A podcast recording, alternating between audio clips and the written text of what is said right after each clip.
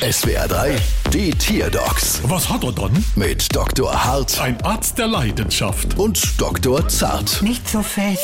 So, was haben wir dann? Es ist ein Kalb. Jetzt so kurz vor Kalb, wir dürfen die nächste Trinkpause nicht vergessen. Nein, das Kalb von der Kuh. Ah ja, und was hat das Kalb von Raku? Es leidet unter Übelkeit. Oh. Moment mal. Du Kalb, mu mal laut. mu mal leise. Hm, klarer Fall. Ja? Was denn? Ihr Kalb muss dringend lecker, köstlich, delikate Fleischknepp essen, dann geht auch die Übelkeit weg. So ein Blödsinn. Kann es sein, dass ihrem Kalb immer dann übel wird, wenn es bei seiner Mutter zum Trinken war?